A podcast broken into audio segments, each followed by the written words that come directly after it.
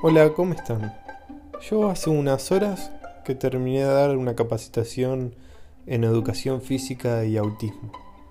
En educación física, autismo e inclusión.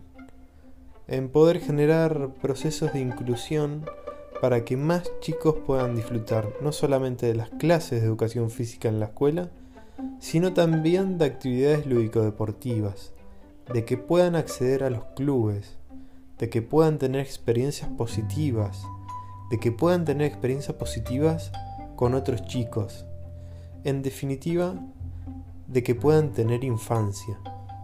Y también en esta capacitación de tomar esa responsabilidad de convencer a los profes, de convencerlos de que la inclusión es posible y de que en la mano tienen un talismán enorme de brindarle a esa persona con autismo esas experiencias inolvidables que solo la educación física puede brindar. Y por este motivo, hoy les voy a traer una historia muy particular.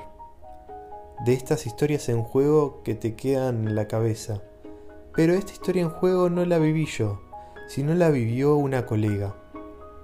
Esta es la historia de Martina, de la Pile y de Puli.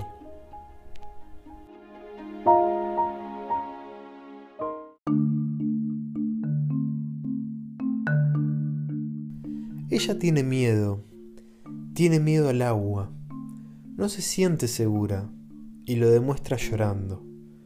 La miro a los ojos, la abrazo bien fuerte, la acompaño en la pile, todas las veces ella tiene miedo, pero ahora se agarra del borde.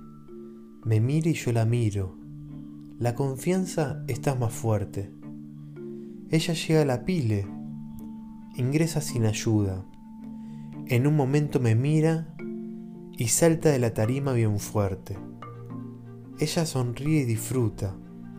Juega como cualquier otra niña. Ella me mira y me abraza.